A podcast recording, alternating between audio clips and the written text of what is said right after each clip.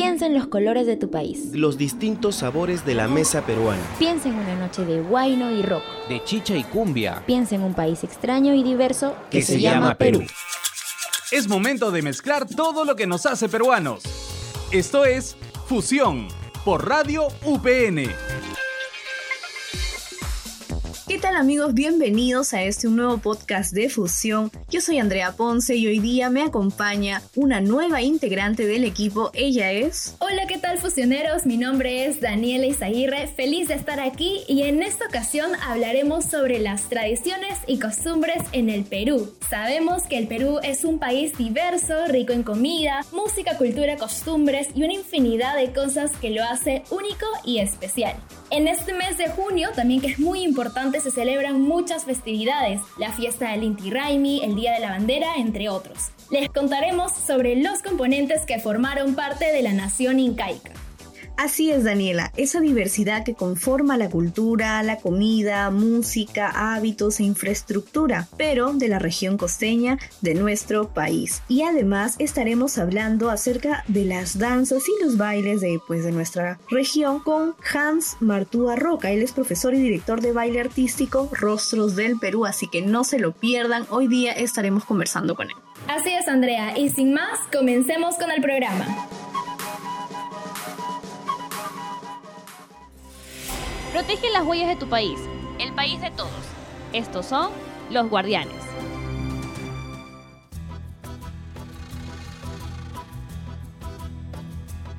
Muy bien, y aquí con Andrea les vamos a contar de este tema tan interesante. Sabemos que la historia del Perú pues nos permite gozar de una gran variedad de tradiciones, costumbres y creencias también en las distintas ciudades de las tres regiones del país, la costa, la sierra y la selva.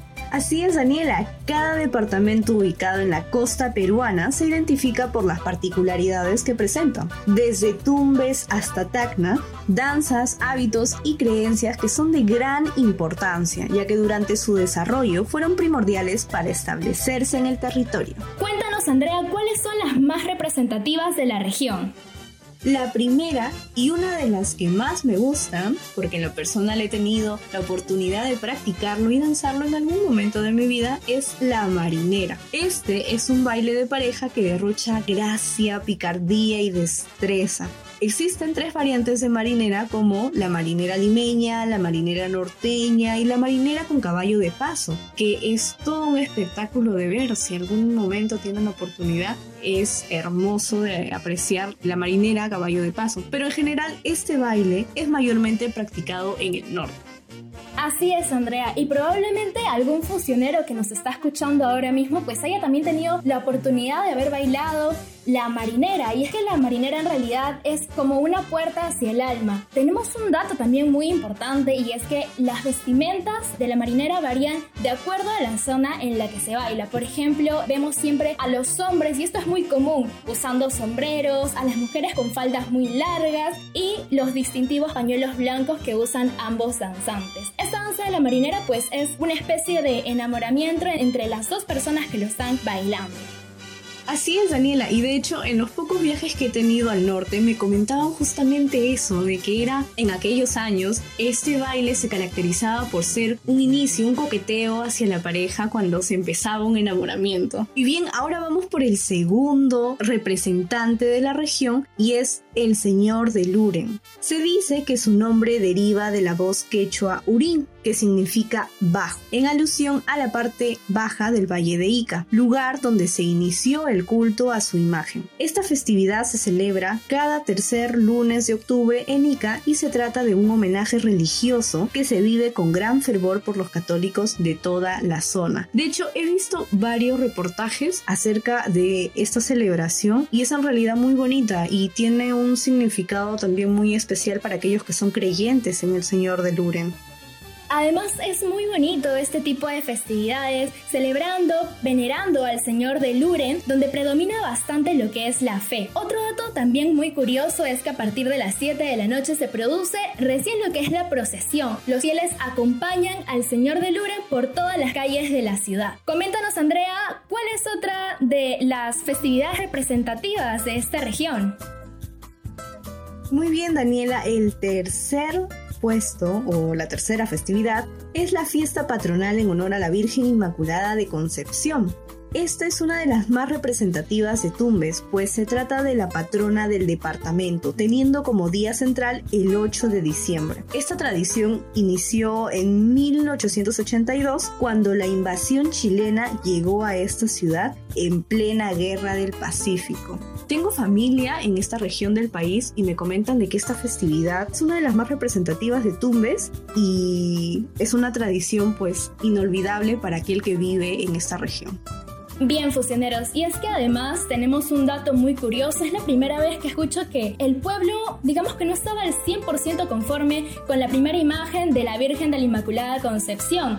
El párroco de esta ciudad mandó a construir una estatua de madera de aproximadamente 75 centímetros y tomó como un modelo a una estampita que él recibió de Lima. Esta figura en realidad pues no resultó tan representativa para el pueblo, les pareció un poco tosca también, así que luego una dama de nombre Hortensia mandó a confeccionar una nueva, de cartón y piedra, la cual llegó precisamente el 8 de diciembre de 1892. Así es Daniela, así es Funcioneros y otro dato muy interesante es que en la década de los 50 un sismo muy fuerte hizo caer a la Virgen de su altar ocasionando que se rompiera se solicitó otra nueva imagen desde Francia, imagínense. Un diputado en realidad la mandó obteniendo una nueva virgen en el año 1955. Y desde aquel entonces hasta la actualidad, la virgen, que fue traída desde tan lejos, de un metro y 40 centímetros de altura, tiene la fiel veneración de toda su gente. Wow, qué loco en realidad que una imagen tan representativa como lo que es la Virgen de la Inmaculada Concepción haya cambiado tanto a lo largo de tantos años también. Probablemente haya sido de los personajes religiosos que haya cambiado más su imagen. Te cuento ahora, Andrea, acerca de otra festividad muy conocida también que es el Carnaval Arequipeño. El carnaval en Arequipa es una tradición imperdible para los ciudadanos de esta ciudad blanca. Empieza aproximadamente las últimas semanas previas al miércoles de ceniza, casi terminando el mes de febrero. La forma en cómo lo juegan también es muy divertido. Utilizan agua, cáscaras de huevo con anilina, que son estos tintes de colores, y se lo lanzan entre sí. Muy distinto a cómo jugamos aquí el carnaval en Lima, por ejemplo, que simplemente usamos agua. Muy interesante, Dani, lo que me cuentas, y es que esos carnavales en realidad siempre me han atraído. Lo visto en varios reportajes y nunca he tenido la oportunidad de presenciarlos, pero muy pronto, muy pronto. También te cuento otro dato, es que los jóvenes solteros danzan el carnaval arequipeño en honor al dios Momo, tradición adoptada de Europa con el fin de simbolizar la lucha por vencer a la resistencia amorosa del sexo opuesto. ¿Qué tal el dato? Abre el libro de tu historia, dale clic a tu legado y recorre estos paisajes escritos.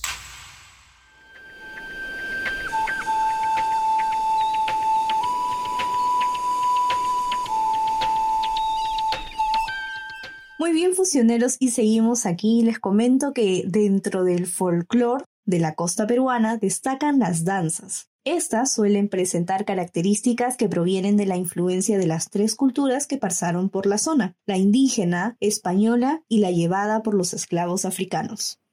Muy bien, fusioneros, y para hablar un poco más acerca de las danzas y bailes de la región, como lo comentamos al inicio del podcast, nos encontramos aquí con Hans Marto Arroca, profesor y director del Ballet Artístico Rastros del Perú. ¿Qué tal, profesor? Bienvenido al programa Fusión. Muchas gracias por aceptar nuestra invitación. Junto con Andrea estamos muy contentas de tenerlo acá. Cuéntenos, ¿cómo ha estado?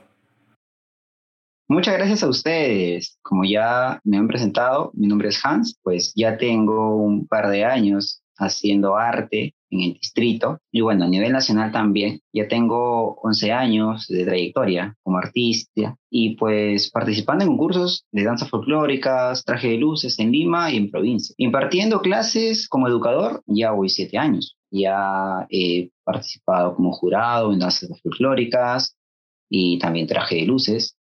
Y actualmente soy director del baile artístico Rastro del Perú y la compañía artística Usanza las dos en el mismo distrito de San Juan de Vigancho. Muy bien, profesor, y queremos que hoy día nos comente más acerca del concepto de baile. Es muy usado por todos, sin embargo creemos que el significado de la palabra danza tiene un trasfondo mucho mayor. ¿Qué nos puede comentar acerca de esto, profesor? La danza tiene una estructura ya específica y también se realiza en una fecha en específico. Por eso podemos observar en la danza negrito de Wanu. Esta se realiza solo en el mes de diciembre. No hay otra fecha más en que se realice esta danza. A diferencia del baile. El baile es espontáneo, no tiene una fecha específica. Lo pueden bailar hoy día, mañana, en Navidad, en cualquier cumpleaños. Un ejemplo es cualquier tipo de marinera. Hay marinera en limeña, norteña, arequipeña, selvática y entre otras. Qué interesante lo que nos cuenta, profesor, y en realidad sabemos que hay danzas que son primordiales aquí en el Perú, pero en estos últimos años no les han dado, digamos, la importancia de vida. ¿Qué puede comentarnos acerca de esto? Se reconoce algo como patrimonio cultural de la nación a las danzas más representativas de cada lugar. Aquí son 64 danzas, eso quiere decir que por cada región hay una danza representativa. Aquí en Lima, por ejemplo, tenemos el baile de la marinera limeña. Es una de las representativas de Lima. En Junín tenemos la chonguinada. En Arequipa es el carnaval arequipeño. Qué interesante, eso es un hecho muy importante que sin duda tenemos que resaltar todos los peruanos, la gran cantidad de danzas que tenemos. Y en otro ámbito, profesor, ¿Cuál considera usted que es la danza o el baile más representativo de cada región? En tema de la costa, como te había comentado, eh, sobre danzas y bailes, uno de los bailes más representativos es la marinera. Esa, la marinera norteña, todos la conocen. Si hablamos de danzas de la costa, una de las que está teniendo más apogeo ya hace alrededor de 5 o 10 años es la danza Tajo de Negritos. Esto es en Ica. Como te había comentado, las danzas se bailan en un solo lugar y esta danza se realiza en Ica para Navidad. Qué importante conocer que siempre hay una danza o baile más conocido o practicado también en cada región, especialmente porque cada una pues nos cuenta una historia distinta, ¿no? Y termina siendo también muy enriquecedora a la vez. Ahora, profesor, quisiéramos conocer qué lo motivó, qué lo impulsó a ser profesor de danza. Eso es algo que me demoré alrededor de casi cinco años en, entender. Gracias a la danza encontré una forma de poder llevar una identidad, poder llevar educación, poder llevar cultura, poder llevar eh, emociones hacia niños, jóvenes, adultos y adultos mayores. Hay una palabra en japonés que es muy bonita que se llama ikigai. El ikigai es el sentido de vida. Eso yo siempre lo digo en todo lugar que pise. Cada uno busca su sentido de vida. Si uno sale del colegio y a muchas personas no saben qué hacer de su vida. No saben qué hacer si estudiar ingeniería, medicina, derecho, o ser técnico o no ser nada y ser negociante. Nadie sabe. Una vez que sales del colegio, te chocas con esta sociedad fuerte. Y en ese momento yo estuve así también. En el camino encontré la danza, encontré el folclore, encontré la cultura, encontré la educación, que me daba todo lo que yo quería y me sentía feliz al realizar. Sin duda, profesor, es algo que tenemos que resaltar todos y algo que nos tiene que quedar claro a los peruanos, como esta danza es parte de nuestra identidad. Y por último, ¿cuál sería el mensaje final para nuestros oyentes, los danzantes que nos están escuchando? Valoren, valoren las danzas como si fuera su propia vida. Es parte de ustedes, es parte de, de toda la vida, es parte de su generación, de su historia, es parte de ustedes. Y, y si ustedes quieren desarrollar esto, valórenlo y háganlo con responsabilidad. Eso sería mi mensaje. Bueno, profesor, muchísimas gracias por acompañarnos en el podcast de hoy con un tema tan interesante. Realmente creo que los fusioneros pues han enriquecido mucho más estos conocimientos que ya tenían previamente.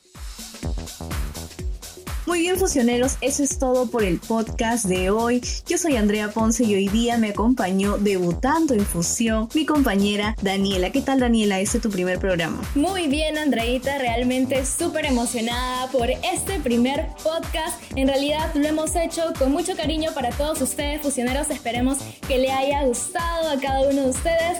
Muy feliz también de pertenecer al programa de fusión. De verdad que me abren una nueva ventana, una nueva oportunidad. Muy bien, Daniel. Entonces ya saben, fusioneros, esta vez van a tener una voz más acompañándonos aquí en la familia de Fusión. Recuerden que nos pueden escuchar por el aplicativo de Radio UPN, también por la página web de Radio UPN, también nos puedes encontrar en SoundCloud y Spotify y con esto finalizamos el podcast de hoy aquí en Radio UPN. Conecta contigo. Esto fue Fusión por Radio UPN.